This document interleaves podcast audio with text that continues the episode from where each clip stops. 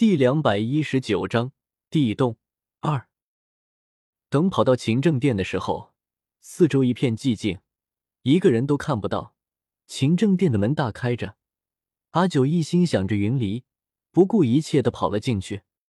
就在阿九刚一进勤政殿，刚刚那个去听雨轩传话的宫女从房梁上跳了下来，掏出一把锁，关起勤政殿的的大门，咔嚓一声落了锁。店里其余的门早就落了锁，如今这扇正门也锁上了，那个阿九就是插翅也难逃了。如意殿中，如妃斜倚在软榻上，身下靠的是柔软的垫子，闭着眼睛假寐，好不舒服。这时，一个宫女走了进来，沉声道：“娘娘，您吩咐的事情已经顺利完成了。”现在那个阿九已经被困在勤政殿里了。如妃这才睁开眼睛，坐起身子，大笑起来：“哈哈哈，看他今天还能怎么逃！喜妃和云妃都是一群蠢货，两人联手都治不死他。今天本宫就要看看他如何逃脱！想跟本宫抢儿子，想都别想！”娘娘，无事的话，奴婢先退下了。宫女躬身，想要退下。慢着，叶子，你带一些人守在皇上的龙潜宫，无论如何都要在地洞之前缠住皇上。我倒要看看，这回谁还能去救他。是，奴婢遵命。叶子领命之后退了出来，出了房间之后，见三皇子云离瞪着眼睛看着自己，叶子连忙行礼。三皇子走到叶子跟前，说。我刚才听见你们在说要害死阿九，你们都是坏人，我要去报告父皇。说完转身就要跑，叶子心里一惊，怎么就让这个小孩偷听到了呢？一使轻功，飘落在三皇子的跟前，抓住两只胳膊，将他提了起来，道：“三皇子如果不想被如妃娘娘责罚的话，就请乖乖的待在屋里。”说着，将三皇子提到了如妃的面前。三皇子一路挣扎着，无奈叶子是个功夫好手，云里怎么都挣不脱，心里嘀咕着：要是我爹在，看他怎么收拾你。叶子将三皇子如飞跟前后，便离开了。云离见母妃狠狠的盯着自己看了好半天，忽然大笑起来：“本宫真是笨，太笨了！这张脸长得跟阿九的那个臭男人真是太像了，本宫居然一直都没有看出来。”真是可笑，太可笑了！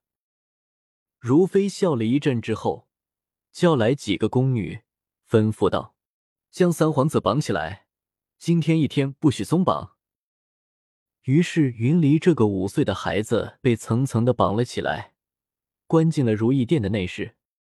却说阿九被关进了勤政殿的正殿里，几个门都被锁了起来，拿凳子撞门，怎么也撞不开。皇帝居住的地方，墙壁和门窗都很是结实，防的就是刺客们的偷袭。终于在接近午时的时候，勤政殿的地面晃动了起来，而且越晃越厉害，最后房顶上的木梁开始往下掉，墙壁开始倒塌。阿九在地面上四处闪躲，终于还是被一根木梁压了下来，砸中后背，动弹不得。接着一面墙也倒了下来。碎砖砸到了脑袋，阿九脑子一昏，昏了过去。月末一大早去皇上的龙潜宫商议带三皇子出宫的事情，因为九月十八一过，月末和阿九就要离开皇宫，很有可能离开京城。皇上一开始不同意，云离是阿九的儿子，他的身上有阿九的影子，阿九已经走了，皇帝不想三皇子也走。不然他就再也见不到与阿九有关的人和事了。当然，皇上的这个心思不好直接说出来。后来经不住月末的百般请求，终于还是点头同意了。要走的始终都是要走的，不是自己的，怎么强求都没用。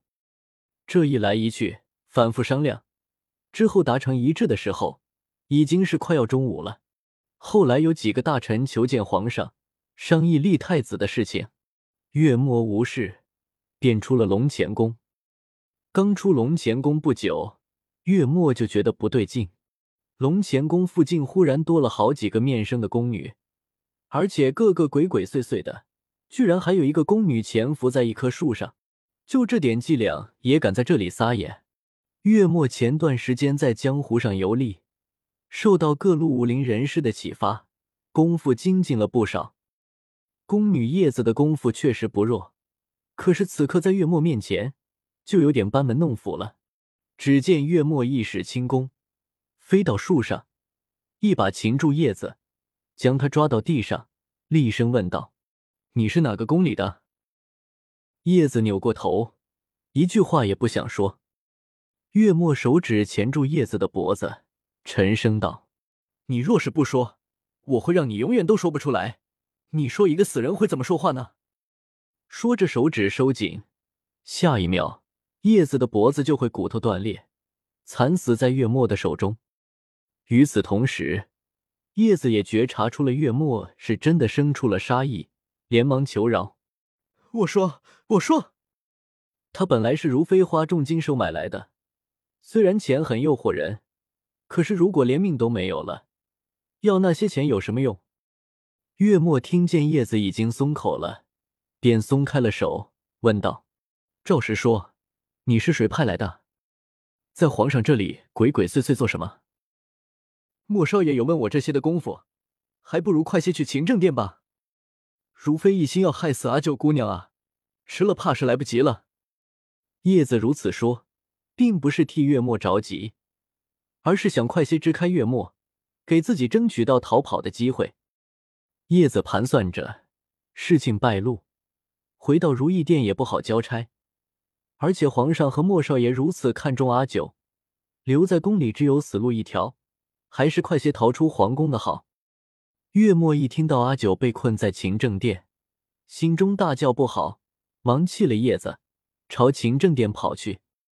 叶子一离开月末的前置，连忙逃命，顾不上收拾许多了，先逃跑了要紧。月末赶到勤政殿的时候，正好看到地洞发生，偌大的一座宫殿，顷刻间倒塌成一片废墟。月末感觉自己的心快要裂开了。为什么？为什么总是这样？短暂的相聚之后，就是如此悲惨的离别。阿九，阿九，你等等我，我这就来救你。月末顾不上余震未了，爬到废墟之上，疯狂的搬着一块块的石头，嘴上不住的说：“阿九，你忍一忍，我很快就能将你挖出来的。”一整片的废墟。月末不知道阿九到底埋在那里，更不知道他是否还活着。巨大的绝望和悲痛笼罩着他，一个铮铮铁汉，就这样一面搬着废石和木料，一面流着眼泪痛哭。阿九，为什么会这样？早知道这样，我说什么也不会让你进宫的。